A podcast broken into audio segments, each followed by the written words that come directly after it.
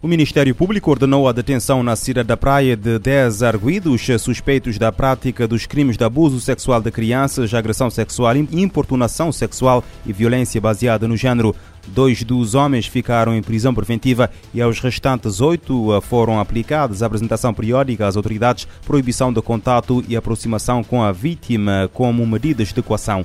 Num comunicado publicado na tarde de sábado na sua página na rede social Facebook, a Procuradoria-Geral da República refere que as detenções dos indivíduos do sexo masculino de nacionalidade cabo-verdiana e com idades compreendidas entre os 18 e os 53 anos foram feitas fora de flagrante delito no âmbito da investigação de 12 autos de instrução. Em causa estão factos suscetíveis de, de integrarem por hora os crimes de abuso sexual de crianças, agressão sexual, importunação sexual e violência baseada no género. De acordo com a PGR, os arguídos residem nos diversos bairros da cidade da Praia e os factos foram praticados em diversas datas. Os lucros dos eh, milionários do setor da alimentação obtidos em duas semanas bastariam para responder à crise de fome na África da, eh, na região da África Oriental. A informação consta de um comunicado da organização eh, humanitária Oxfam, divulgado hoje. A organização não governamental refere que a crise alimentar nos países da África Oriental, onde milhões de pessoas enfrentam uma alarmante situação de fome, aumentou consideravelmente em regiões como a Etiópia. No país africano, a situação de fome é cinco vezes superior à média mundial no que diz respeito ao risco alimentar. O relatório Lucros da Dor da Oxfam sobre o período entre março de 2020 e março de 2022 eh, conclui que os milionários do setor da alimentação aumentaram os lucros em 382 mil milhões de dólares. Desde deste modo, refere ao Oxfam, menos de duas semanas de lucros seriam mais do que suficientes para financiar a totalidade do programa de recolha de fundos da ONU que pede 6.200 milhões de dólares para a África Oriental. Neste momento, as Nações Unidas só conseguiram reunir 16% do valor que foi pedido. E a ONU alerta para o agravamento da violência de gangues em Porto Príncipe, no Haiti, entre janeiro e final de junho. Foram registrados 934 assassinatos, 684 feridos e 680 sequestros em toda a capital do Haiti. A situação agrava o sofrimento e pelo menos 2 mil e pelo menos 2.500 pessoas foram forçadas a fugir. A situação de alerta ficará, será, portanto, determinada entre as 0 horas eh, de hoje e. Uh, o Escritório de Direitos Humanos da ONU está profundamente preocupado com o agravamento da violência dentro e ao redor da capital haitiana Porto Príncipe e com o aumento dos abusos das gangues fortemente armadas contra comunidades locais vulneráveis. Já a coordenadora humanitária da ONU no país, Urika Richardson, afirmou que as pessoas estão sofrendo na região. No entanto, a insegurança está impedindo as agências humanitárias de entrarem na área. Ela destaca que a ONU está pronta para prestar assistência a crianças, mulheres e homens afetados pelo fogo cruzado da violência dos grupos armados, assim que os parceiros humanitários puderem ter acesso seguro às zonas afetadas. O recente aumento nos combates entre gangues rivais no bairro Cité Soleil, na capital, levou à morte de 99 pessoas, com 135 feridos, segundo dados divulgados pelo OSHA no Haiti.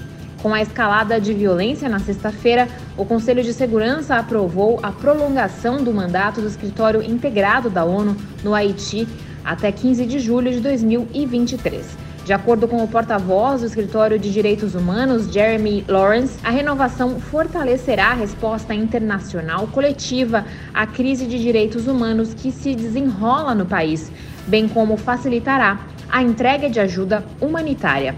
Da ONU News em Nova York, Mayra Lopes.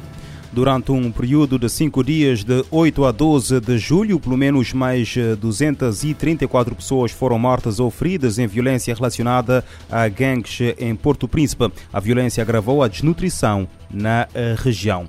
Nos Estados Unidos, um homem matou ontem a tiro três pessoas no centro comercial num subúrbio da capital do estado norte-americano de Indiana. O indivíduo feriu outras eh, duas pessoas antes de ser morto por um civil armado com uma pistola. O chefe da polícia de eh, Greenwood diz que o suspeito entrou no centro comercial com uma espingarda e vários cartuchos e começou a disparar contra as pessoas que estavam na área que estavam na área área de restauração. O debate sobre a posse de armas nos Estados Unidos reabriu-se nas últimas semanas, depois do tiroteio a 24 de maio numa escola no estado do Texas, eh, onde morreram 19 eh, crianças e duas professoras, e de um ataque supremacista eh, branco a 14 de maio em Buffalo, no estado, no estado de Nova York, que provocou 10 mortos. Biden, o presidente norte-americano, assinou a 11 de julho uma lei destinada a fortalecer a regulamentação das armas de fogo, a mais importante em quase 30 anos, aprovada graças ao acordo entre democratas e republicanos. Portugal passou hoje a situação de alerta devido à situação dos incêndios mais calma e às temperaturas máximas menos extremas. A situação face aos incêndios no país baixou esta segunda-feira para o nível de alerta, eh, suspendendo-se a contingência que estava em vigor desde há uma semana. Na terça-feira, a situação será reavaliada. A decisão foi uh, comunicada domingo pelo ministro da Administração Interna português José Luís Carneiro. A situação de alerta ficará, será, portanto, determinada entre as 0 horas uh, de hoje e uh, as 23 e 59 minutos, portanto, a meia-noite de terça-feira.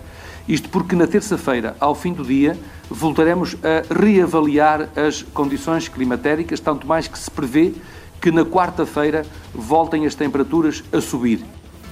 Na última semana, Portugal enfrentou temperaturas elevadas e o dia mais quente foi na quarta-feira, em que quase todos os distritos tiveram sob aviso, aviso vermelho, o mais grave emitido pelo Instituto Português do Mar e da Atmosfera. Quanto às vítimas, o mais grave até agora foi a morte do piloto de um avião uh, anfíbio de combate a incêndios uh, que se despenhou sexta-feira numa vinha da Quinta do uh, Crasto, no distrito da Guarda. Desde o dia 8 de julho foram retiradas mais de 900 pessoas de povoações ameaçadas pelas chamas e constituídas 12 zonas de apoio à população que uh, acomodaram 431 pessoas. Várias zonas da Europa Ocidental estão a ser afetadas por um onda de calor que tem estado a causar incêndios florestais em Portugal, França e Espanha. Para esta semana, esperam-se recortes de temperaturas em uh, Inglaterra.